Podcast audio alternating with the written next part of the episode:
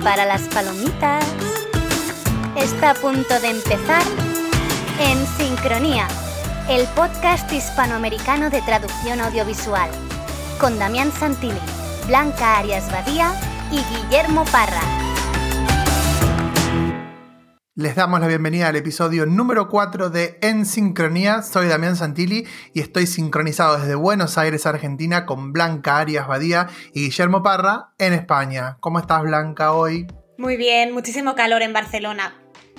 Qué suerte, qué suerte. ¿Y se puede ir a la playa o no se puede ir a la playa? Bueno, no nos lo recomiendan por la situación con el coronavirus, pero se puede, se puede. Pero la gente va igual, no, le importa Sí, nada. por desgracia sí. Aquí en Menorca sí que se puede con mayor seguridad. Yo estoy en Menorca ahora mismo. Ah, Y aquí se lleva un poco mejor el calor por, pues porque no hay tanta gente y se puede ir a la playa. Aunque yo no voy, eh, que conste. Claro, porque tenés piscina con unicor- unicornio en, en tu casa, por eso no vas a la playa. Exacto, exacto. Si tuviera una, yo si tuviera una piscina con un unicornio en mi casa también, jamás se me ocurriría pisar la playa. Bueno, eh, hoy vamos a charlar con la doctora Ana Matamala, Blanca. Sí, Ana Matamala es doctora, como acabas de decir, en lingüística aplicada por la Universidad Pompeu Fabra en Barcelona. Trabajó a los inicios de su carrera profesional como traductora audiovisual durante 11 años y después se ha ido centrando más en la docencia y en la investigación. Ahora mismo es profesora titular en la Universidad Autónoma de Barcelona, donde imparte sobre todo asignaturas de traducción audiovisual y es la líder, la investigadora principal del grupo Transmedia Catalonia, en el que yo trabajo, así que de hecho es mi jefa. Y trabaja en muchos proyectos distintos, seguro que nos va a hablar de ellos. Uno de los más importantes ahora mismo es el proyecto EASIT, que pretende crear materiales para impartir docencia a los nuevos profesionales del lenguaje fácil de comprender. Excelente. Bueno, espero que no- te portes bien entonces con tu jefa hoy, porque si no, eh, puede terminar la cosa muy mal después de este podcast. Seguro Eh, que la no primera va a terminar sección- mal, no pasa nada. Bueno, y como siempre, vamos a tener nuestras secciones individuales. Hoy comenzamos con el laboratorio audiovisual, donde vamos a seguir charlando de las herramientas más importantes actualmente. Hoy vamos a volver a hablar de una herramienta gratuita, en este caso Subtitle Edit. Blanca, ¿qué vamos a hablar en, minutos divulgativos hoy? Vamos a hablar de algunas iniciativas que ha habido sobre el uso de la audiodescripción para la enseñanza de lenguas en distintos países. Y vamos a cerrar también con la sección de Guille y subtítulos con carácter. Recuerden que pueden seguir el hashtag subtítulos con carácter en las redes, que ahí está todo el mundo enloquecido con las publicaciones de Guille. Ah, ¿De qué vamos a hablar hoy? Pues esta vez me gustaría hablar de la película Parásitos, que ya sé que se ha hablado mucho en general, pero en este caso desde el punto de vista pues, de, la subtitulación. Eh, leí una entrevista muy interesante el otro día de un colega eh, crítico de cine al subtitulador al inglés de, de la película y bueno, quería introducir una reflexión sobre, sobre este tema. Un placer será escucharte, doctor Parra, como siempre. Y bueno, sin mucha más introducción, nos vamos, Muchas gracias. nos vamos a meter en el laboratorio audiovisual y seguido nomás la entrevista con Ana Matamala.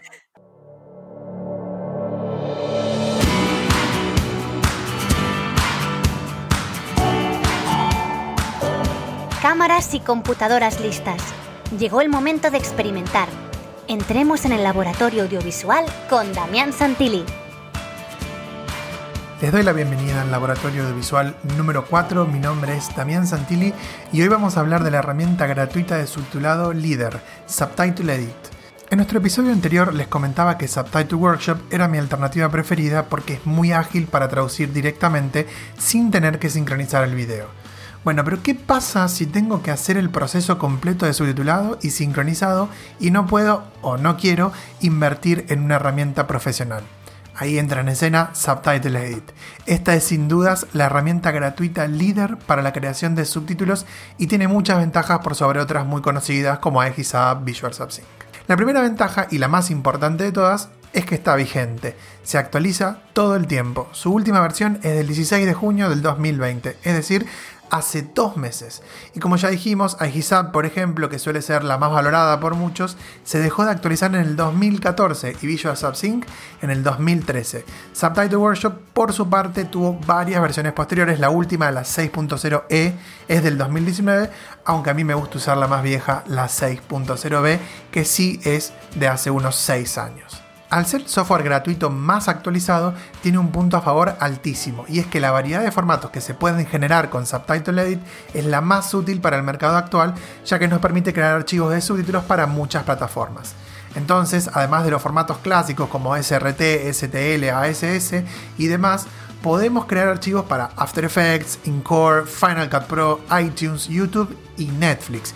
Y hablando de Netflix, Subtitle no solo tiene revisión ortográfica y control de calidad, sino que también incorpora las pautas de subtítulos de Netflix y permite hacer un QA al finalizar nuestra traducción. Subtitle Edit es una herramienta de subtitulado muy potente que nos permite no solo cargar el video, sino también la onda de audio para temporizar de una manera muy efectiva y precisa. Nos da la posibilidad, además, de configurar todos los atajos de teclado para poder ir de una herramienta a otra sin volvernos locos. Otras funciones interesantes son la conversión de formatos, casi 300 formatos disponibles, y la posibilidad de aplicar traducción automática vía Google Translate si eso es algo que a nosotros nos puede interesar. Para traducir en Subtitle Edit, y recuerden que pueden ver la versión en video de esta sección en mi canal de YouTube, Damián Santilli, lo primero que haremos es abrir el video desde el menú Video Open Video File. Luego haremos clic en la parte inferior derecha del software para que se active la onda de audio.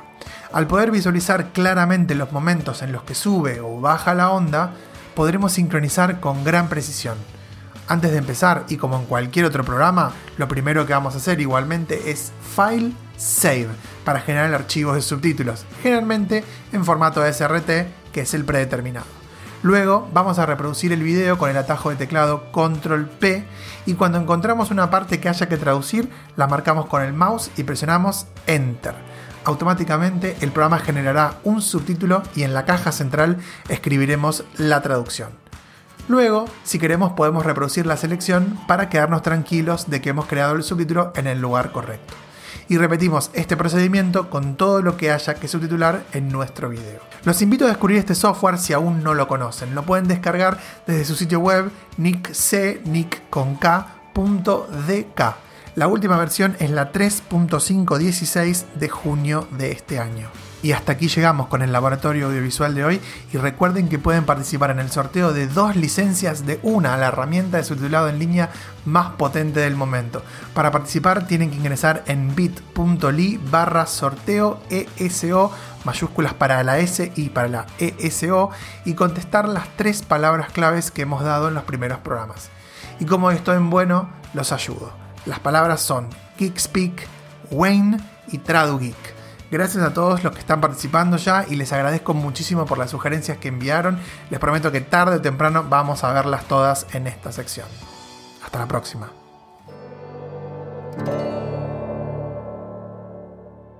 Hola Ana, estamos encantados de tenerte por aquí. Yo estoy en contacto contigo todos los días, pero va a ser un lujo esta conversación contigo. Muchas gracias. Mira, em, queríamos empezar preguntándote si nos puedes hablar un poco de ti, porque conocemos mucho a Lana Matamala, profesora e investigadora, pero sabemos que también has estado muchos años trabajando como traductora audiovisual y asesora lingüística, y que en cambio en los últimos años, como decías, has puesto más el foco en, en esta parte de investigación y de docencia. Pues, ¿cómo ha sido este proceso? Pues mira, yo, yo estudié la licenciatura en traducción e interpretación en la Universidad Autónoma de Barcelona y me gradué en el año uf, 95. Bueno, entonces mm, desde cuarto ya de carrera estaba trabajando como correctora de catalán en el periódico El Punt los fines de semana y los festivos. Y luego al terminar la licenciatura en el año 96 superé lo que son las pruebas de traductores homologados de televisión de Cataluña, de la televisión catalana. Entonces, gracias a, ello me pusieron en contacto con unos estudios de doblaje y ahí, bueno, tengo una anécdota bastante divertida porque ah, me mandaron a Soundtrack, ah, el primer estudio, ¿no? Llego ahí muy contenta y estaba allí Nuria Ferré, que, bueno, es una magnífica fue una magnífica correctora, me ayudó muchísimo, aprendí muchísimo, muchísimo con ella. Entonces Nuria me dijo, mira, que hayas superado las pruebas no significa que vayas a traducir para nosotros ni que seas una buena traductora. Mucho ánimo te dio. Sí, pero es la realidad, es la realidad. Nuria tiene una gran virtud. Cuando yo trabajé con ella siempre fue muy sincera. Y las personas sinceras te ayudan muchísimo a mejorar. Entonces ah, me dieron un episodio de EastEnders que eh, se traducía al catalán, gent del barri, lo llamábamos, y eh, en una cinta, un V, ¿no? Y, bueno, salí de ahí. Lo más divertido es que yo no tenía ni televisor, ni reproductor de vídeo, ni nada. Vivían en un piso de estudiantes en Barcelona. Muy equipada para ser traductora audiovisual. Bueno, incluso mis padres en el pueblo tampoco teníamos reproductor de, de vídeo en aquel momento. Entonces, bueno, salí, me fui a un bazar del que no voy a decir el nombre, compré el reproductor y el televisor que todavía veo ahora mismo en mi escritorio uh, y así empecé, bueno, empecé mi carrera de traducción de traducción audiovisual. ¿Lo guardas por nostalgia o todavía funciona? El que todavía, funciona. Todavía funciona. Todavía funciona, sí. Tengo... había obsolescencia programada. no, no, no. Estos son de los antiguos que duran bastante tiempo. Entonces, bueno, ya empecé a traducir. De hecho, no lo llamábamos traductores audiovisuales. Yo traducía películas, ¿no? Y la gente preguntaba, ah, ¿traduces películas? Ah, no pones la voz, digo, no, no, no, yo traduzco, ah, alguien traduce, bueno, eso lo típico que nos ha pasado a todos, ¿no? Y en paralelo a este trabajo como traductora autónoma, empecé a cursar el máster en lexicografía en la Universidad Pompeu Fabra, luego hice un doctorado en lingüística aplicada y ahí tuve la oportunidad de estar como becaria a tiempo parcial en algunos proyectos. Me empezó a gustar la investigación, pero bueno, en paralelo seguía trabajando como traductora aprendí a ajustar. Eso fue gracias a un estudio, Tribeu y a Ignasi Oliver, que me apoyó mucho para que aprendiera dentro de, la sala de doblaje. Luego también aprobé las pruebas de asesora lingüística, de correctora para televisión de, Cataluña, aunque yo generalmente prefería traducir solo y que otra persona corrigiera mis, mis traducciones. ¿Y en qué consistían estas pruebas? la prueba de, de traducción creo recordar que era un fragmento de un documental y un fragmento de ficción de una sitcom. Y luego lo que era la prueba de lingüista era bastante más complicada, era más complicada o más larga por lo menos. Era una mañana entera. Ah, recuerdo que tuvimos distintos tipos de ejercicios, no solo de corrección de doblaje, sino otros tipos de corrección. Y, si superabas esta fase, no sé si había dos fases, luego tenías incluso un, como un examen con unos psicólogos, etcétera, porque luego estabas como autorizado, entrabas en una lista para poder ser lingüista en la, en la televisión. Pero como te digo, yo me centré básicamente en traducción, uh, principalmente en traducción para, para, doblaje. Dices que en aquella época no había másters y de esto es de algo de lo que hemos hablado también con Belén Agulló, y te quería preguntar, ¿tú crees que ahora que sí que hay másters sigue siendo crucial encontrarte en el camino con personas como estas personas que tú has citado, que te ayudaron a formarte profesionalmente? Yo creo que es muy importante tener a colegas que, que, te digan la verdad. Es decir, si lo haces bien, que te lo digan, pero si en algún momento lo estás haciendo mal o es mejorable, que tengas a alguien que te lo diga y te ayude, ¿no? Y eso puede ser un profesor durante la carrera, pero también un profesional con el que trabajas. Yo, yo lo valoro mucho esto. Entonces, bueno, siguiendo con lo que os contaba, ¿no? En 2004, hmm. ah, mi trabajo como becaria ya, bueno, veía que no, que, quería un cambio de, de aires, ¿no? Quería ver dónde habría posibilidades quizás de empezar a dar clase, porque en la Pompeu no tenía esta oportunidad, lamentablemente, y me ofrecí a la Universidad Autónoma para dar clases. Había un posgrado de traducción audiovisual. Conocí a Pilar Orero, con quien he trabajado durante muchísimos años, la persona clave en mi trayectoria, con un, bueno, si la conocéis, tiene una energía enorme, ideas brillantes, ¿no? Entonces, yo... ¿Ya la habías conocido como estudiante o la conociste ya, la conociste en este momento? A mí me pusieron en contacto ah, con Pilar en 2004, creo recordar, o quizás 2003, más aquella época. Y me ofreció unas clases y a partir de ahí, bueno, empecé a colaborar con ella en miles de proyectos. En el año 2004 montamos el Grupo Transmedia Internacional, 2005 Grupo Transmedia uh, en la Autónoma y a partir de ahí me impliqué muchísimo en investigación. 2007 me saqué una plaza temporal de lector, que llamamos aquí, y tuve la suerte que en 2009 pude sacarme una plaza de profesora titular en la universidad. Entonces, ya bueno, la suerte o no la suerte, porque con todo lo que nos acabas de decir que ya se estaba haciendo. Yo creo que son las dos cosas, ¿no? Tienes que trabajar, pero si no tienes un poco de suerte tampoco, no. Se alineen los astros. Sí, entonces, bueno, ya desde 2007 dejé de traducir, traduje durante 11 años y ahora ya llevo más años de investigadora, pero yo creo que ambas vidas, ¿no? Por decirlo de algún modo, tienen como nexo común el hecho de que me gusta aprender, ¿no? Me gusta aprender ya sea con las traducciones o ya sea investigando o enseñando mediante la docencia. Sí, la verdad es que tienes un, perfil que yo creo que tenerte como profesora de máster tiene que ser un lujo. Bueno, la gente que... Eh, estoy haciendo publicidad no pagada en absoluto, pero la gente que te tiene como profesora en el MUTAP, pues está recibiendo esas tres vías de ti, ¿no? La docencia, la investigación y, la parte profesional. Bueno, es lo que intentamos, ¿no? En este máster, yo creo que tiene este punto fuerte, ¿no? Que hay un componente de investigación, pero también somos muchos profesionales, etcétera. Hmm. Y has mencionado el grupo Transmedia Catalonia. Vamos a hablar de, este grupo de investigación más con Pilar Orero, que nos va a acompañar en uno de los próximos episodios. Pero sí que te queríamos preguntar a ti, como ahora eres su investigadora principal, ¿en qué trabaja ahora Transmedia Catalonia? ¿Cuáles son las principales líneas del grupo? Bueno, uh, Transmedia Catalonia siempre hemos trabajado en lo que es la accesibilidad a los medios, ¿no? Quizás al principio más con un enfoque descriptivo, pero ya evolucionamos muy rápidamente a lo que sería la recepción, más estudios centrados en, en la persona, en el usuario, ¿no? ya sea el que crea los contenidos o el que los recibe. Entonces, bueno, somos más de 20 personas, perfiles muy, muy distintos y ahora mismo yo diría que tenemos como distintos focos, ¿no? Tenemos proyectos de investigación europeos y ahí Pilar Orero y todo un equipo más centrado en proyectos europeos están haciendo un trabajo magnífico. Hace poco, por ejemplo, terminamos el proyecto IMAC en el que éramos socios, en el que estudiamos ¿no?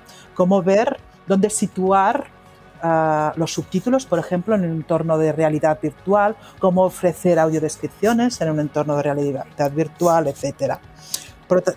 tenemos proyectos de investigación europeos y luego tenemos estatales. Ah, y ahí, por ejemplo, ahora mismo tenemos un proyecto, el proyecto RAT, ah, liderado por Karma Mangirón, en el que estudiamos la audiodescripción desde distintas perspectivas. Esas perspectivas en realidad dan cuenta de lo que es un poco nuestro grupo, ¿no? Desde la perspectiva de la prosodia, entonación, desde la perspectiva de creación y traducción en lenguas como el chino, por ejemplo, en entornos más tradicionales como la ópera o entornos más novedosos como serían los videojuegos. Entonces, es un proyecto bastante amplio alrededor de lo que sería la audiodescripción. Y sigue siendo de recepción, ¿no? Y, lo que, bueno, yo creo que un, elemento que distingue bastante a los proyectos del grupo es eh, lo que decías de implicar a los usuarios, ¿no?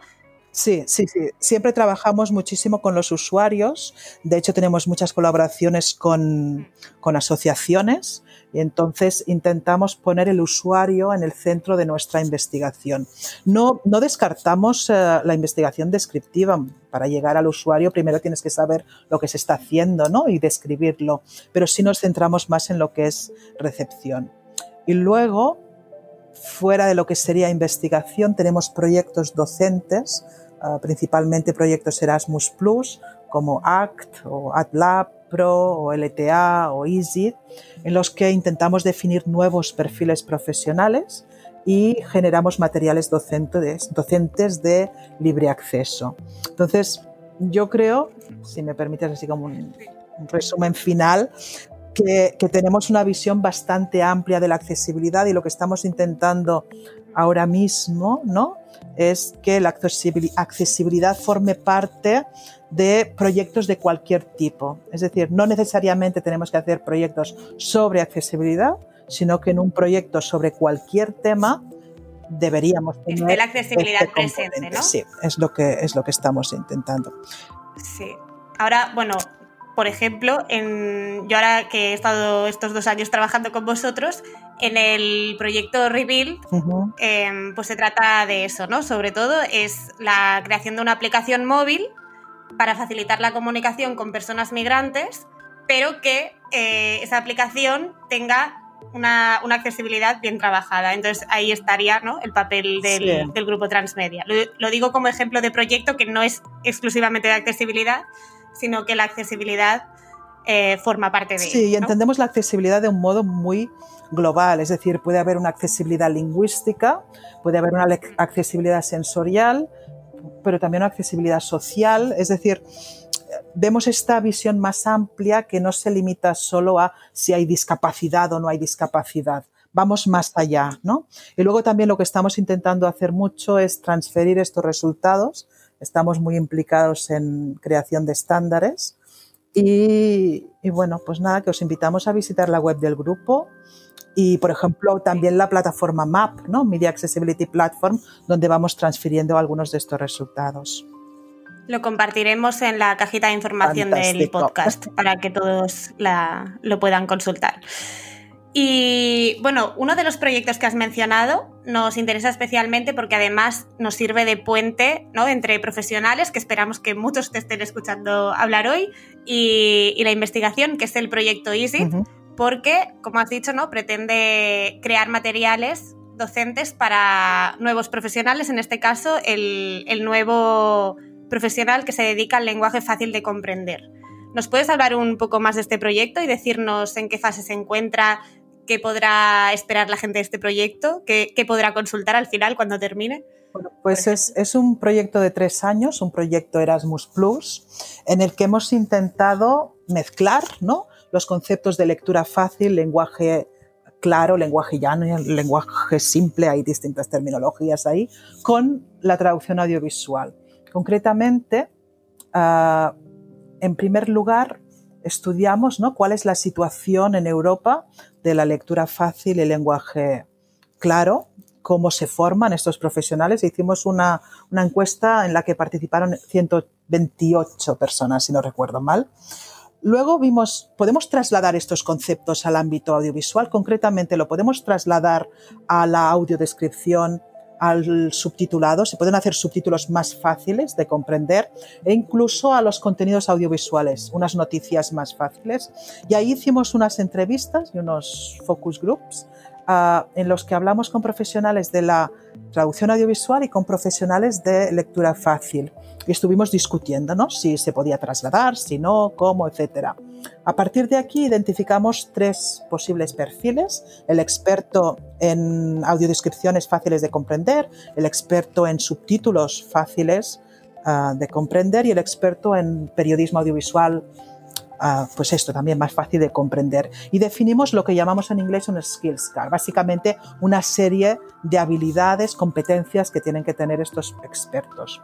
El siguiente paso, ya veis que hemos, hemos hecho bastante trabajo, ah, fue pensar cómo podemos trasladar esto, por un lado, a un MOOC, un Massive Open Online Course, a un un curso abierto, gratis, cómo se podría traducir todo esto en un curso de estas características y también cómo podríamos trasladar todo esto a un curso universitario. Y aquí tenemos una propuesta, no hemos hecho un curso, no hemos hecho un MOOC, pero tenemos una propuesta hecha. Y ahora estamos en la fase 5, que estamos creando materiales docentes, estamos creando vídeos, estamos creando recursos escritos y la idea es que al final del proyecto el próximo verano, en 2021, podamos tener todo un repositorio de materiales de acceso libre, gratis, ah, para que quien quiera los pueda integrar en su curso o, bueno, simplemente los pueda consultar. Por lo tanto, yo os invito a, os invito a visitar nuestra web y a formar parte, si lo queréis, de una lista de distribución en la que bueno, mandamos información, pero poquita, no, no, no vamos a llenaros el buzón de información. No es spam. No es spam, directamente. Claro, o sea que con esos materiales que estarán disponibles, una persona que se quisiera formar em, de forma autodidacta podría también, ¿no? Podría irlos consultando aunque no asistiera a un curso. Eso es algo que tenemos que, que pensar, pero yo creo que usando muchos de los vídeos que vamos a crear, una formación autodidacta sería posible. Entonces, una idea que podemos pensar, bueno, estamos creando los materiales, pero quizás cuando los pongamos en acceso libre podríamos establecer como ah, como itinerarios, ¿no? Es decir, si tú eres una persona que quieres una formación autodidacta, puedes seguir esta ruta. O no, a lo mejor eres un profesor y ya usas los materiales según te convenga. Bueno, pues tanto Damián como Guillermo podrán usarlo de las dos maneras, ¿no? Para tanto para sus estudiantes como para ellos mismos y crear las dos. las dos vías. Sí, de hecho, si os interesa el tema, en octubre, lo anunciaremos dentro de poco, en octubre vamos a tener un, un evento, se dice ahora, ¿no? Una, una, jornada, un seminario, mejor decirlo, un seminario uh, online, un seminario virtual sobre este proyecto en el que vamos a presentar algunos de los materiales y en enero tendremos otro. Por lo tanto, sí, bueno, es un, un, una buena manera de conocer lo que estamos haciendo también. Lo siento, voy haciendo propaganda, ¿eh? pero es que... No, no, hombre, de eso se trata, de eso se trata. Está perfecto. Para eso te invitamos. De hecho, es tu momento de hacer propaganda, Ana, porque lo que más queremos es que nos hables de una publicación muy reciente. Bueno, tú has publicado en muchísimas revistas científicas y, no solo en revistas científicas, pero eh, últimamente has publicado un libro de autoría única, ¿no? Que se llama Accesibilidad y Traducción Audiovisual en, en catalán, en la editorial EUMO. Yo quería decir, porque supongo que si lo dices tú va, va a quedar más como que realmente quieres que la gente lo compre, yo quería animar a las personas que no sepan catalán también a echar un vistazo a este libro, porque hay un, bueno, un enfoque ampliamente conocido, que es la intercomprensión románica, ¿no? Y que defiende que entre todas las lenguas románicas podemos entender hasta cierto punto los mensajes que se nos transmiten en otras lenguas parecidas. Y yo creo que para un especialista en accesibilidad y traducción audiovisual, tu libro es muy interesante. Así que que a nadie le frene el hecho de no saber catalán, porque creo que puede aprender muchas cosas de este libro. Yo te quería preguntar un poco Em, cómo nació la idea de hacer este libro y, qué impresiones has tenido después de que se publicara. Bueno, gracias Blanca, eres muy amable. no, no bueno, amable, soy sincera. He venido a hablar de mi libro, ¿no? Ahora es el momento. Exacto, es tu momento. mira, yo, yo de hecho, uy, te tengo que contar cómo nació este libro. pues por favor. ¿Cómo nació este libro? Pues bueno, uh, nació un verano en el que pensé, estoy escribiendo muchos artículos en inglés, muchos artículos académicos, pero me gustaría escribir algo en catalán y además me gustaría, ¿no? Todo este conocimiento que he ido adquiriendo, dando clase, leyendo, etcétera, hacer algo muy divulgativo. Entonces, uh, no, fue un efecto ¿no? de, de, un verano, de un momento de relax, y mandé una propuesta. Me contestaron, bueno, hicieron en la editorial Eumo, lo analizaron, mandaron unos informes. Un momento, ¿eh? Perdona, pero has dicho un momento que fue un momento de relax. Un momento de relax. Ana Matamala con un momento de relax. Después del pluriempleo al que hemos visto que estás sometida, no, no, no, no, es, no, esta, explicación no parece. Creo que lo comenté algún día y, y luego me dijeron, pues manda, ¿no? Lo pregunté, me manda un capítulo. Y entonces en agosto, durante las vacaciones, escribí un capítulo, lo mandé y al mes y medio así me dijeron sí, pero lo queremos ya. Entonces, en menos de... en un año, yo creo que en un año escribí el libro. y el libro tiene una perspectiva profesional e investigadora. Un poco mis dos vidas, ¿no? Que decíamos antes. Profesional porque intento explicar... Uh, os explico un poco los bloques. Primero hay como un bloque general, ¿no? En el que definimos qué son los contenidos audiovisuales, cuáles son los retos del traductor audiovisual y qué recursos o herramientas puede usar. Todo esto yo lo explico en clase, son cosas muy, muy prácticas pero fundamentales. Si no entiendes el concepto de contenido o texto audiovisual no puedes avanzar. Luego hay uh, un capítulo para cada una de las modalidades, ¿no? Doblaje, voces superpuestas, subtitulado, interpretación tanto entre lenguas orales como lengua de, signos, uh, subtitulado para sordos, audiodescripción, audio subtitulado. Luego un bloque final más enfocado a nuevas prácticas, a nuevos retos y con una bibliografía muy amplia, más de lo que es habitual en este tipo de libro. Entonces, yo ahí intenté que tuviera, por un lado, este enfoque profesional y, de hecho, todos los capítulos uh, de las modalidades los han leído los ha leído un profesional del ámbito en activo ahora mismo y me ha dado feedback. Por lo tanto, muchísimas gracias a todos estos compañeros. ¿no? Y por otro lado, hay este enfoque investigador, pero con una voluntad muy didáctica y divulgativa, pero no por ello menos rigurosa, o al menos eso es lo que yo, lo que yo espero. Yo quería preguntarte, Ana, eh, igual que estamos por cerrar la, primera mitad de la entrevista, pero em, eh, en Argentina o en, América Latina en general no es tan común que se puedan hacer estas dos variantes de, investigación o de, sobre todo investigación por las cuestiones presupuestarias y demás, pero bueno, mezclar la, investigación con, la parte profesional es como un poco complicado. Pero como, como, como consejo general, porque vos comentaste que habías dejado la parte profesional, pero porque vos quisiste. No porque, o sea, bueno, dijiste, bueno, hay que darle paso a otra persona, ¿no? O a otras personas que traduzcan. Pero, ¿vos crees que es posible hacer las dos cosas? Si uno pudiera, por ejemplo, acá en Argentina habría que investigar, digamos, eh, casi gratis, básicamente, sin, sin tener ningún tipo de compensación, pero bueno, es, es muy necesario, sobre todo porque hay, no hay tanto, tanto material escrito.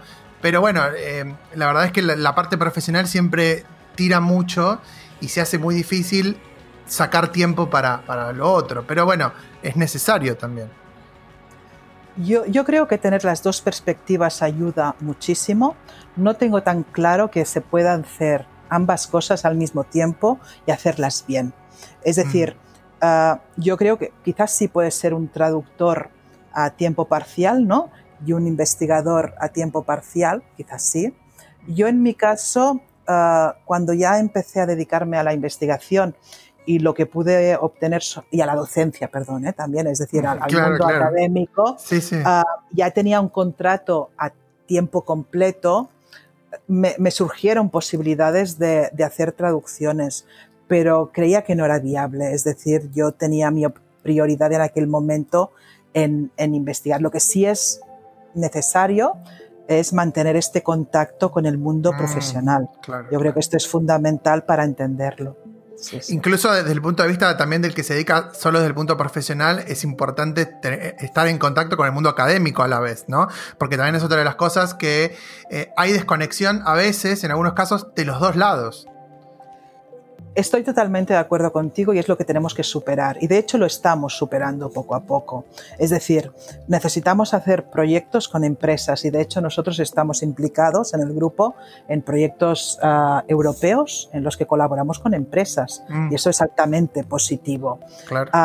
pero también, por ejemplo, no sé, cuando organizamos congresos en las clases, tiene que haber mucha comunicación con el mundo profesional y con el mundo académico. No podemos vivir en una torre ahí aislados, sino que lo que hacemos nosotros tiene que tener, creo, un impacto en, en la sociedad y más si recibimos fondos públicos de esta sociedad. Por supuesto.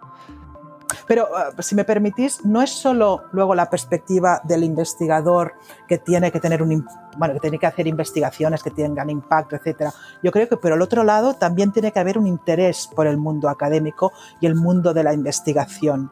¿Sí? Por lo tanto, es algo recíproco.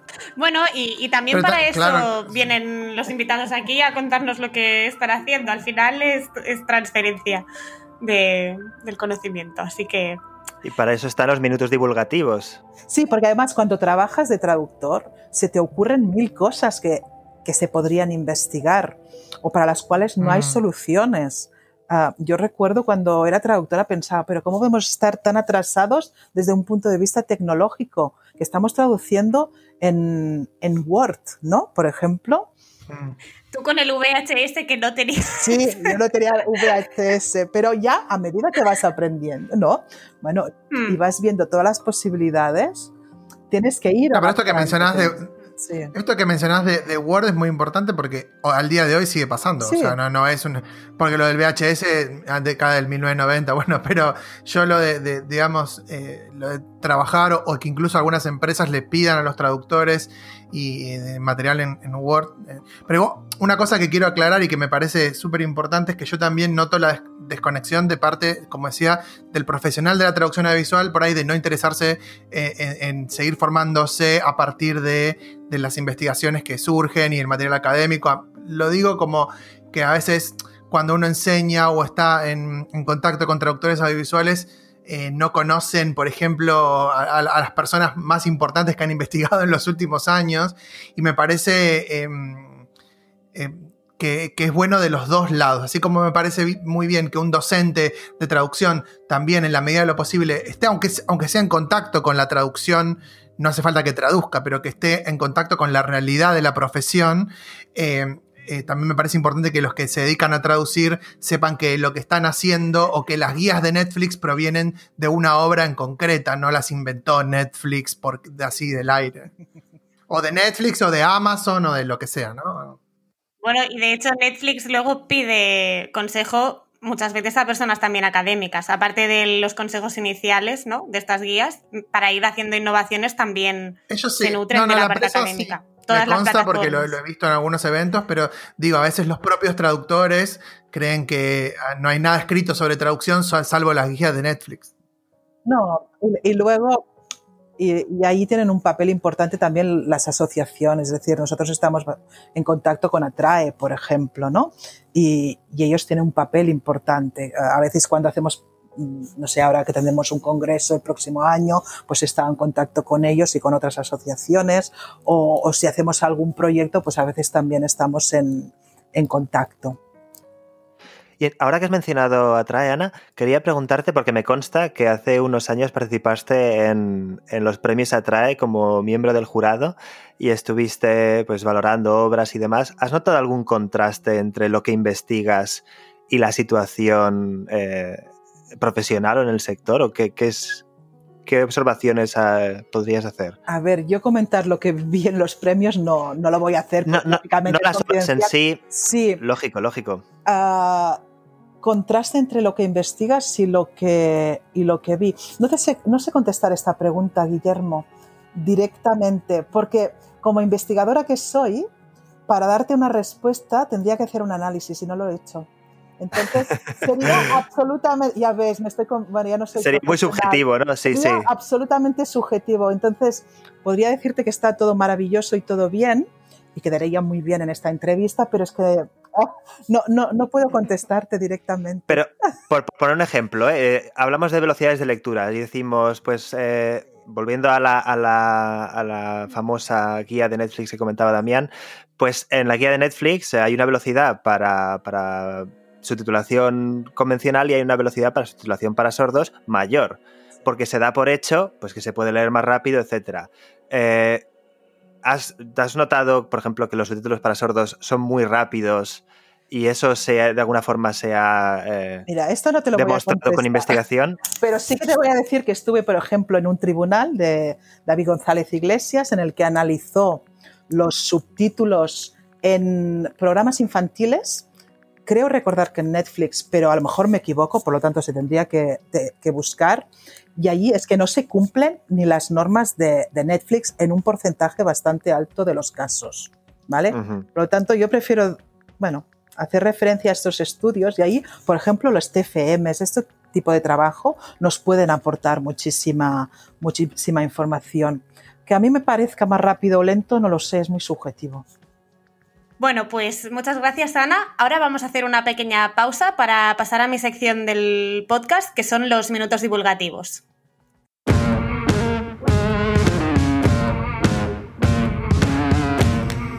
En este podcast no nos gusta que la investigación sobre traducción audiovisual y accesibilidad se quede guardada en un cajón. Empiezan los minutos divulgativos con Blanca Arias Badía.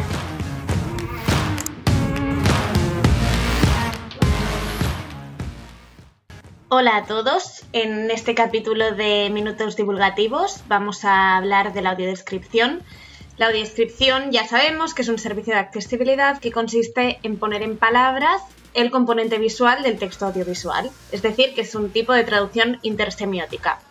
Tradicionalmente, los usuarios destinatarios de la audiodescripción han sido las personas ciegas o con baja visión, De hecho, si queréis un dato curioso, os puedo contar que algunos estándares internacionales, como los estándares ISO, nos dicen también que la audiodescripción es para los familiares y amigos de las personas con discapacidad visual.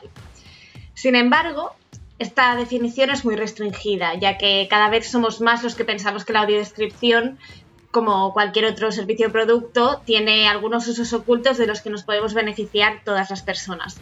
En realidad, aunque estos datos no son del todo fiables, porque la misma entidad nos avisa de que duda de que los encuestados supieran exactamente a qué estaban respondiendo, según Ofcom, la oficina, bueno, el Departamento de Comunicaciones del Reino Unido, la gran mayoría de personas usuarias de la audiodescripción no son personas con discapacidad visual. Uno de los usos que se está dando a la audiodescripción es el de ser una herramienta para el aprendizaje de lenguas, y hay muchas iniciativas en marcha en este sentido. De hecho, en el último año académico he visto varias ponencias sobre esto en congresos internacionales, por ejemplo, en Identitra en Vitoria, Iris Guske de la Kempton School of Translation habló de una experiencia en el aula y también en el Congreso Pluritap en Valencia. Tanto Lucía Pintado de la Jardin City University como Gloria Torralba de la UGI en Castellón, España, hablaron de experiencias con un corto de Disney en el que habían intentado precisamente que sus alumnos pusieran en práctica algunos de los conceptos trabajados en clase en una situación de comunicación real y contextualizada como la que supone realizar una audiodescripción. Os voy a hablar hoy en concreto de la experiencia docente convertida en TFM de Sara Sanz, también en la UGI, en Castellón, que bajo la supervisión de la doctora Ana Marzá, del grupo Trama, un, grupo muy relevante en investigación sobre traducción en los medios audiovisuales, hizo un repaso de muchas de estas iniciativas, ahora en marcha, y a partir de ellas se propuso ver si la audiodescripción era un recurso didáctico apto para la adquisición de verbos en español elaboró una propuesta didáctica con ejercicios específicos que pueden consultarse en la versión en línea de su trabajo. Voy a compartirla en la cajita de información del podcast. Y la llevó a la práctica con dos estudiantes en una escuela de español para extranjeros. Las estudiantes respondieron unos cuestionarios finales en los que dijeron que la audiodescripción les había ayudado a observar la importancia de utilizar un lenguaje conciso e incluso a ser imaginativas, es decir, que potencia varias habilidades el uso de la audiodescripción en el aula. Además, cuenta la autora del trabajo, Sanz, que el hecho de trabajar con material audiovisual auténtico hizo de su aprendizaje una experiencia significativa. Otra experiencia docente de la que os quería hablar viene del otro lado del Atlántico, de la Universidad de Brasilia, donde la profesora Elena Santiago ya en el 2011, es decir, que debió ser una de las pioneras en llevar esto a la práctica, propuso a sus alumnos de español lengua extranjera una audiodescripción colaborativa de la película Princess Happiness. Y ahora vamos a escuchar una pequeña muestra de este trabajo, de una de las escenas iniciales de la película. En una sala, la niña y un chico están sentados dibujando cerca de una ventana. ¿Podrías ser pintora? No, voy a ser escritora. ¿Y tú por qué no dibujas? No sé. Toma, te regalo el mío. Es el dibujo de una pareja en un jardín. Somos nosotros. Claro, siempre juntas. Me gusta. Muchas gracias. Los dos se abrazan con cariño. La madre de la niña adentra la sala y le da un beso en la cabeza. Eva, cariño. Ya he hablado con la profesora. Vamos. La niña coge su material, le da las manos a su madre y se despide de su amigo imaginario. Adiós, Alberto. Vamos, princesa. ¿Os ha gustado? ¿Habéis podido seguir el hilo de la escena sin ver la imagen? Si sois profesores, ¿creéis que os animaríais a llevar a la práctica un trabajo como este? Podéis contármelo en las redes. En Twitter soy b barra bajarias badía y os espero en los próximos minutos divulgativos. Bueno, pues ya estamos de vuelta con Ana Matamala de la Universidad Autónoma de Barcelona. Y ahora Ana te va a hacer una pregunta a Damián, que tiene muchas ganas de hacerte, que es el geek del grupo. Sí, te vamos a sacar un poquito de, lo que, de lo que veníamos hablando, porque hay un paper que yo recomiendo muchísimo que lean, que se llama Poseidon Wildlife Documentary Films, A New Possible Scenario, y justo el otro día también estábamos hablando con, por, por, las redes sociales con Rula de la, de la intervención de esta Brula Socoli, perdón. Eh, no, no, Rula, Rula. Rula es para los amigos y bueno, de, también y, y, me ha tocado eh, digamos, participar de algunos estudios sobre traducción automática. Y bueno, la verdad es que bueno, el, el, el, paper está escrito con Carla Ortiz Boyce y mmm, bueno, la verdad es que la poseición es algo que está creciendo muchísimo en todo el mundo. Eh, en, ya se viene aplicando hace muchísimos años en, un montón de áreas de la traducción técnica. Eh, y hemos mencionado también, o, hemos hablado un poco en, este podcast, de que ya se está aplicando directamente poseición en algunos servicios de streaming. Eh, bueno, y la verdad es que a mí es un tema que me interesa muchísimo, así que Ana, te queríamos que pedir que nos cuentes un poquito de cómo lo ves en, en el futuro de, de, nuestra profesión, específicamente como en la traducción audiovisual. Mira, si quieres te cuento un poco primero lo del artículo con Carla. Sí, por favor, por favor. Sí, sí. porque creo que contextualizarlo es importante. En, entre los años 2013 y 2015 dirigí un proyecto estatal, era el proyecto ALST. Bueno, nos dieron uh, un dinero y entonces lo que hicimos fue estudiar mi interés era estudiar la aplicación de tres tecnologías, reconocimiento de habla, traducción automática y síntesis de habla, por un lado a la audiodescripción y por el otro a los documentales, uh, mediante uh -huh. voces superpuestas o doblaje en off. Entonces, por el lado de la audiodescripción, uh, generamos varios artículos y una tesis doctoral de Anna Fernández Torné, que os animo a leerla, porque ahí tenemos investigaciones sobre sí, traducción sí. automática en audiodescripción. Y por otro lado... Podemos poner todo esto como, como enlaces, sí, ¿eh? sí, en las notas. Para que... Y entonces, por otro lado, eh, estuvo la tesis de Carla Ortiz Bosch um, sobre lo mismo, pero en documentales. Y ahí eh, uno de los artículos que sacamos fue justo el que estás diciendo. Entonces, bueno, uh -huh. hicimos experimentos con profesionales y vimos que, eh, bueno, en algunos casos el esfuerzo de posedición era menor, pero también, por ejemplo, en la audiodescripción observamos que aunque el esfuerzo era menor generalmente, había más aburrimiento. Consideraban esta que, que, se mataba lo que era la creatividad. Es decir, y había Totalmente. un esfuerzo subjetivamente pensaban que el esfuerzo era mayor, aunque con las herramientas que usábamos veíamos que en realidad el esfuerzo técnico, ah, el esfuerzo temporal e incluso el esfuerzo cognitivo era ligeramente menor. Entonces, yo para mí, bueno, el debate no es si traducción automática sí o traducción automática no. Para mí ese no es el debate. Para mí es cómo y cuándo, ¿no? Entonces, creo que lo que es importante son dos cosas. Por un lado, que sigamos investigando para ver en qué contextos y cómo podemos usar las herramientas. Las herramientas puede ser traducción automática, puede ser traducción asistida, puede ser lo que sea, ¿vale? Y por uh -huh. otro lado, creo que en la universidad tenemos que formar a profesionales para que sean capaces de poseditar. Por lo tanto, yo no me posiciono a favor ni en contra. Yo creo que las tecno tecnologías están aquí y mejor investigar y ver cómo nos pueden servir. No soy, a ver, una oposición uh, visceral no nos va a llevar a ninguna parte desde mi punto de vista. Y la impresión que yo tengo desde el punto de vista profesional, evidentemente también es mi, impresión subjetiva y no puedo aquí, o sea, no he hecho ningún estudio, pero eh, ¿es posible que la eh, posedición eh, lleve hacia cierta estandarización? Por ejemplo, que algunas expresiones se traduzcan siempre igual cuando en realidad hay cuatro, cinco, seis alternativas. Yo pienso ahora en el I don't know, que como traductor mismo traduzco de muchas formas diferentes en función del contexto. Puede ser un no lo sé, no sé, yo que sé. Eh, y en realidad todas ellas tienen sus matices que quieren, o sea, denotativamente significan lo mismo, pero connotativamente no. ¿Tú crees o tienes esa impresión de que podría llevar a una estandarización de, de ciertas fórmulas en la traducción? ¿O tienes alguna prueba de ello? No tengo ninguna prueba, pero yo creo que aquí lo que es importante es la formación.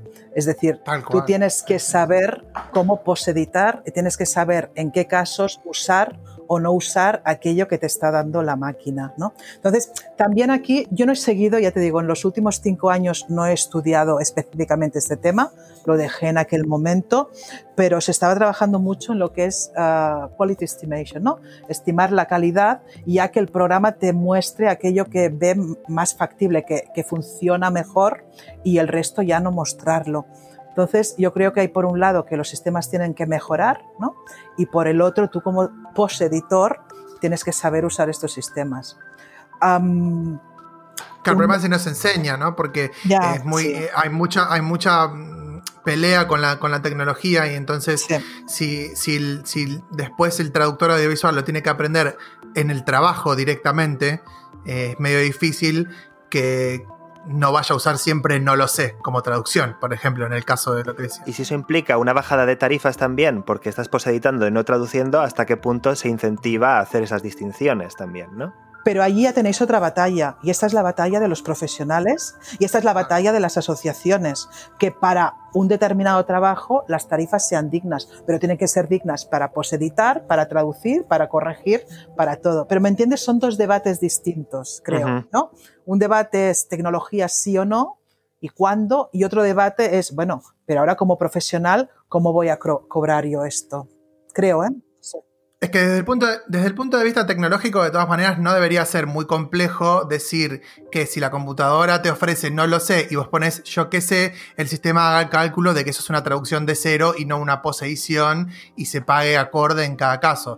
El, el tema también es eh, después qué pasa después cuando, cuando eso efectivamente, que, bueno, llega a la hora, a la hora de aplicarlo el traductor, que por ahí no lo aplica y empiezan a quedar guardadas frases en la, en la. Porque el, vos el sistema este, Ana, que usaron por la época, e, era un sistema basado en estadísticas, Mira, ¿no? O sea, el tipo de traducción usamos anterior. Google, pero no era el neural todavía. Está bien. Ah, de hecho, claro, probamos claro. un sistema propio, pero incluso alimentándolo con no fue posible generar versiones mejores que Google en aquel momento, ¿vale? Porque era un proyecto muy pequeñito.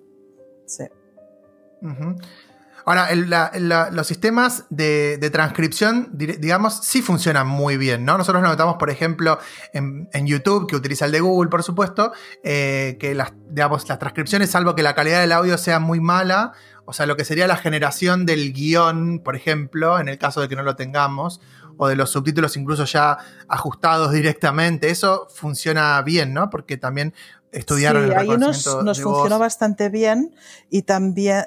Uh, pero lo que era la transcripción automática del guion original, como paso previo, dependía muchísimo del contenido original. Por lo tanto, recuerdo, por ejemplo, un fragmento que era unos cantantes de rap. Bueno, el programa no pillaba nada, directamente nada.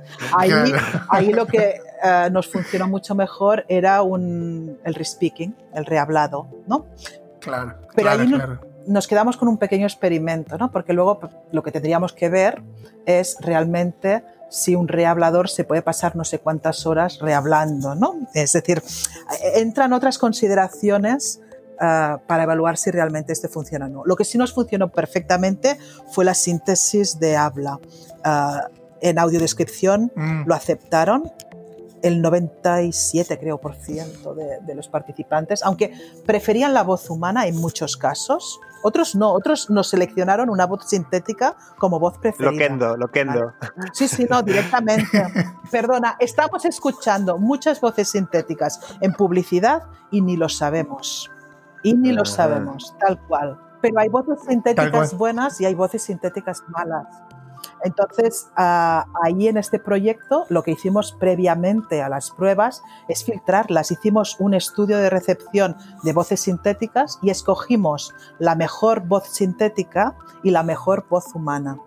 ¿Vale? Por lo tanto, calidades hay muchas. Claro, yo he oído a algún usuario de audiodescripción decir que con las voces sintéticas en audiodescripción el debate, bueno, al menos para este usuario, no era si sí o si no, que en general siempre querían una voz humana, mm. Sino dentro de las voces sintéticas, ¿no? O sea, sino que el debate sería dentro de las voces sintéticas, ¿cuáles? Así que sería esto que dices tú, ¿no? Hacer, um, sí, ¿eh? filtrar. Sí, sí, sí. vale. Bueno, es que en las voces humanas también hay voces y voces, ¿no? Sí, está claro. Es decir, hay voces más bonitas o voces que te gustan más. De hecho, ahora estamos en- haciendo un estudio sobre prosodia en audiodescripción es- y, y con, con expertos en fonética. Es decir, qué voces encontramos más agradables, estamos intentando identificar. Y por otro lado, se ha hablado muchísimo en la Ujú. audiodescripción de neutralidad. Estamos preguntando qué significa una voz neutra y estamos pidiendo que seleccionen de unos pares de voces cuáles son las voces más neutras según los usuarios, tanto personas con discapacidad visual como personas ah, sin discapacidad visual. Y bueno, vamos a ver qué sacamos de este proyecto. Podéis, por cierto, participar en, en este cuestionario que está planteando Ana. Si, si tenéis interés, podéis, podéis contactar con nosotros por Twitter. Eh, Ana, para cerrar esta parte, quería saber si, si tenés información de, de estudios que se estén haciendo actualmente. No, no necesariamente idénticos, pero bueno, en, en la línea de la, de la poseición en la traducción audiovisual. No he seguido mucho el tema últimamente, pero no he visto mucha investigación en, los congresos de traducción audiovisual. Corregidme si me equivoco. Hubo estudios de Sabine Hanul, vinculado también al proyecto ALS, en cierto modo, sobre herramientas de traducción asistida a la hora de traducir documentales y sobre todo para la gestión de terminología. Después, yo ahora mismo no se me ocurre Perdona, lo- sí, hay, hay un estudio, perdona, en el, Sí, en el sí. proyecto HBB for All hicimos un pequeño estudio en el que ah, personas con distintos niveles de inglés usaban subtítulos automáticos. Ahora no me acuerdo exactamente de los resultados, pero según el nivel de inglés, el subtítulo automático era más o menos útil. Claro, ¿vale? claro. Y luego está toda la gente ya de no traducción audiovisual, sino traducción automática, que están desarrollando mucho. Y bueno, y sin duda uno de los grandes proyectos, no lo he mencionado al principio porque me has dicho más reciente, pero de ya hace unos años fue el proyecto SUMAT, eh, liderado por Vicomtech y en el que participaron, por ejemplo, Lindsay y, y Jota. Ah, Y ahí hay publicaciones en Perspectives, y ahí hicieron un trabajo fantástico sobre traducción automática. Sí, sí, yo sé que, es que IOTA sigue trabajando en este tema, pero me parece que eh, hay, hay más trabajos, pero más desde el ámbito privado de las empresas y no tanto de la, la investigación universitaria. Eh, pero, o sea, más accesible para todo el, para todo el mundo, ¿no? Sí, sí, sí. Pero ya te digo, no estoy haciendo un seguimiento Claro, no, sí, sí. Desde hace cinco años. Estoy más o menos leyendo, pero no es mi tema actualmente, por lo tanto, disculpa No, si no. se me ha pasado una investigación súper importante de, de los últimos Seguiremos años. nosotros también eh, buscando eh, a, a- a- a otras personas que por ahí el día de mañana puedan charlar sobre esto porque es un tema súper interesante para, para tocar en, en el, en el podcast y además es cierto que la tecnología de la traducción automática eh, va evolucionando todo el tiempo. A mí como docente de informática me pasa de que eh, hace 10 años que vengo hablando de este tema y todos los años tengo que actualizar toda la información. Entonces eh, es súper importante seguir investigando. Sí, yo creo que hace como unos cuatro años o cinco años hubo un punto de inflexión, ah, al menos a nivel europeo. Es decir, yo iba a los congresos de Languages and the Media, por ejemplo, ¿no? y siempre salía un grupo de profesionales ah, y la traducción automática y, y criticando, criticando, criticando. ¿no? Y recuerdo, yo diría que es hace dos ediciones, que me tocó hacer de chair, de moderadora, de una sesión sobre traducción automática. Y tenía a una representante de los países nórdicos, una profesional, y tenía a un representante de investigación sobre traducción automática. Y pensé, ay, ay, ay, ay, ay, ay. Y fue fantástico. Fue fantástico porque llegamos a un, a un momento de madurez en el que no era traducción automática, sí, sí, sí, o traducción automática, no, no, no. Era, vamos a ver cómo podemos entendernos, vamos a ver para qué nos sirve y para qué no nos sirve. Y ahí yo creo que empezó un debate mucho más interesante. Eso es súper interesante, sobre todo para el profesional, porque muchas veces las empresas aprovechan un poco el desconocimiento y les dicen, bueno, tenés que hacer posedición cuando la calidad de la traducción automática es muy, muy mala. Y claro, pagan una tarifa de posedición cuando en realidad uno tiene que saber incluso informarle al, al propio cliente, no, en este caso no conviene por esto y por esto utilizar una, una poseición o hace- hacer una poseición. Y que eso pasa, yo lo veo en otras áreas de la traducción también, que cuesta a veces mucho identificar y las empresas aprovechan y ponen traducción automática en un montón de proyectos que no, no es aplicable. Sí, supongo que tenéis que educar al cliente, ¿no? También, en ese sentido. También, claro. Pero hay que tener, claro, sin duda, pero hay que tener, como veníamos hablando, los conocimientos para poder educarlos, sin duda. Sí, sí, sí. Ana, ¿te sabes tu usuario de Twitter? Porque hemos tenido invitados que no se lo sabían. A ver, te, de- te dejamos ver si tú te presentas a ti misma para que te busquen o te presentamos nosotros.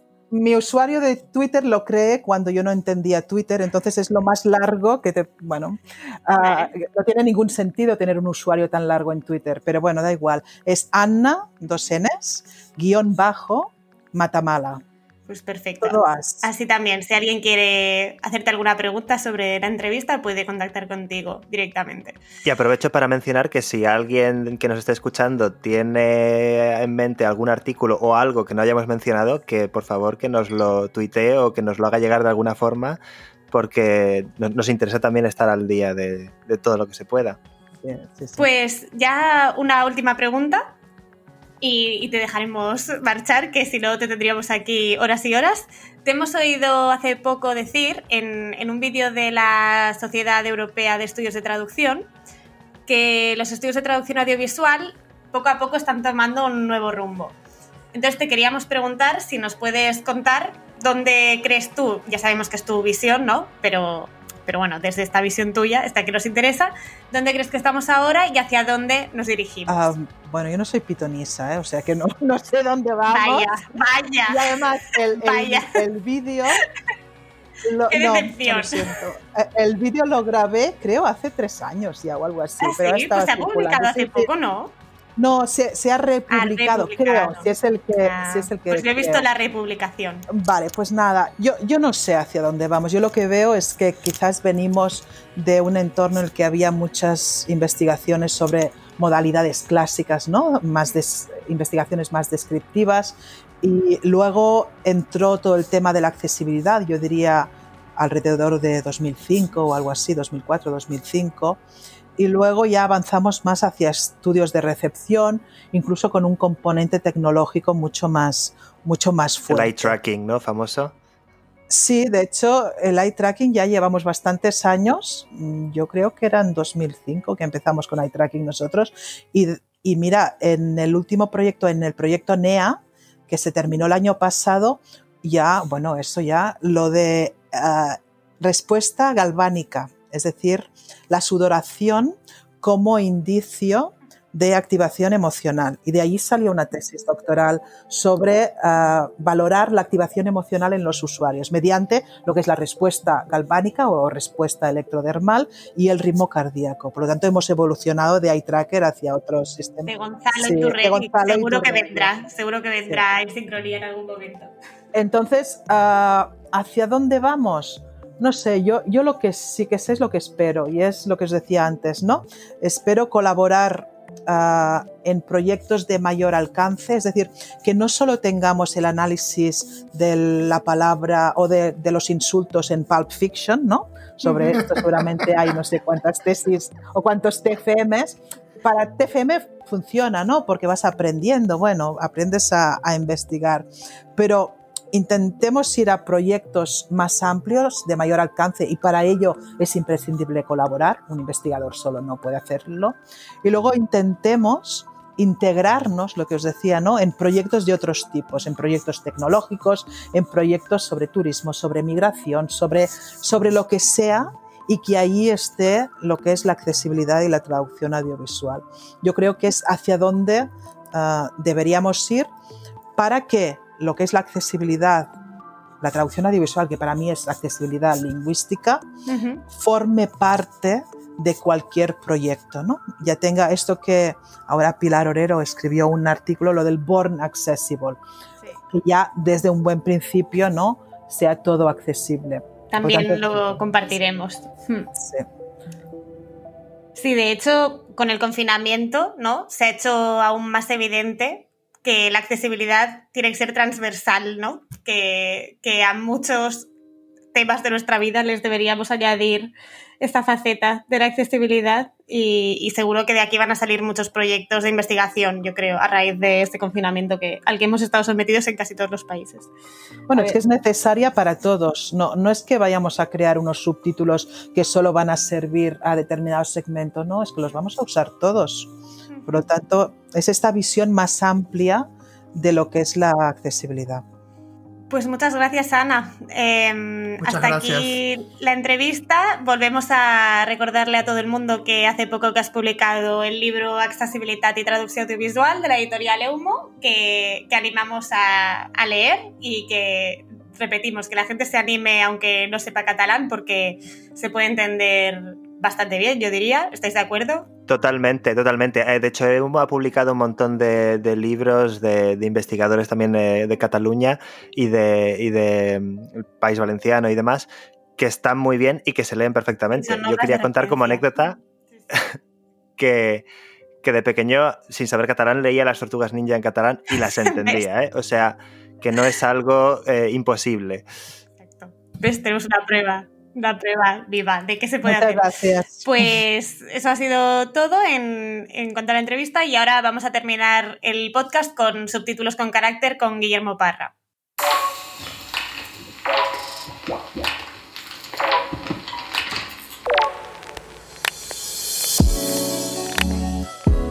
A todos los subtítulos les faltan caracteres, pero a los mejores nunca les falta personalidad. ¿Qué los hace tan especiales? Quédate y descúbrelo con Guillermo Parra.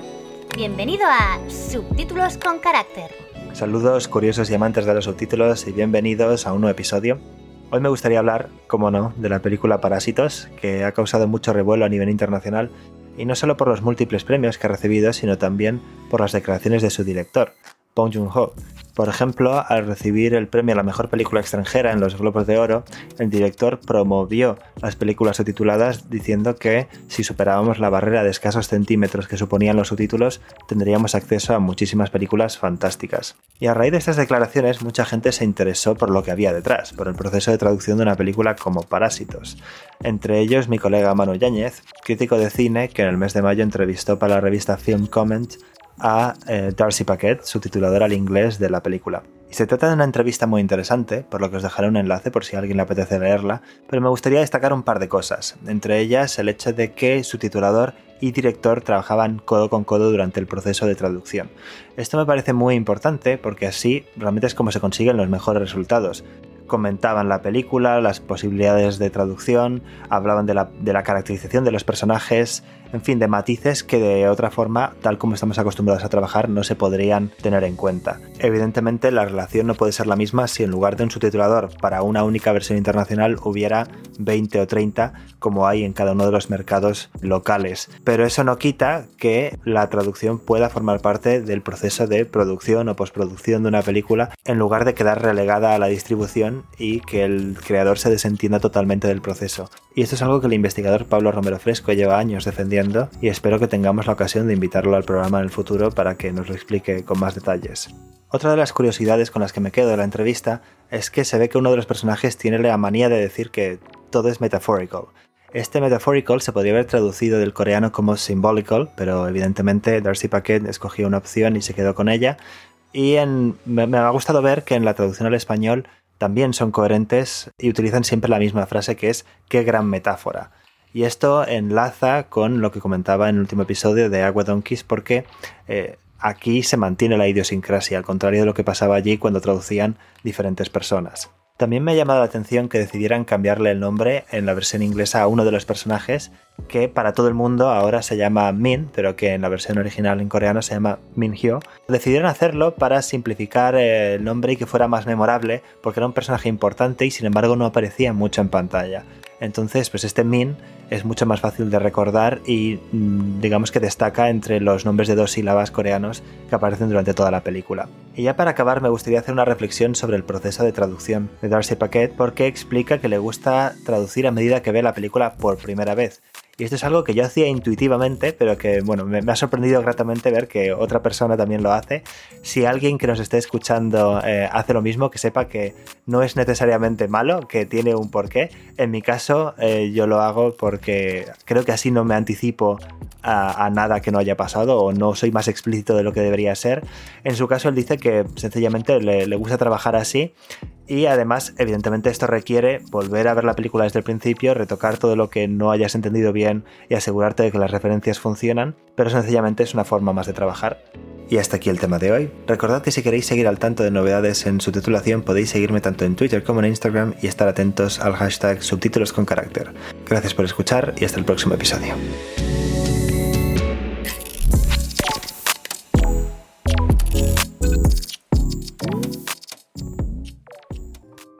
Muy bien, y hasta aquí el programa de hoy. La verdad es que la entrevista con Ana fue una cosa maravillosa, Blanca. A mí me gustó muchísimo que se pudieran tocar tantos temas, sinceramente, y, tener la oportunidad de hacer mi pregunta geek sobre traducción automática, que por ahí me interesa a mí y a nadie más, pero bueno. No, interesa, yo creo que en general la post-edición, ¿no? Es, es un tema que también salió en la entrevista con Belén, además Así que está muy bien que vayamos avanzando en, todos los temas que surgen con los invitados. Yo me he quedado nubilado con todas las cosas que es capaz de, compatibilizar, ya solo por el hecho de que eh, tradujera a la vez que se sacaba el máster y el doctorado y luego, en fin, y ya incluso en investigación cuando dejó de traducir, la tira de cosas que, que es capaz de hacer esta mujer. Pues sí, y nada, esperamos eso que hemos dicho, que la gente se anime a leer su libro y que se animen a pasear por las webs que vamos a dejar de información relacionadas con el programa, que echen un vistazo a los proyectos del Grupo Transmedia Cataluña, sobre todo las personas interesadas en accesibilidad, creo que pueden aprender mucho mirando esas webs. Muy bien, hasta aquí el programa entonces de hoy. Pueden encontrar toda la información eh, de nuestro podcast en el sitio web en sincroniapodcast.com y recuerden también seguirnos en YouTube para la versión en video y en las redes sociales estamos en, en Twitter, en Instagram, en donde quieran. Nos vemos en el episodio número 5 dentro de tres semanas.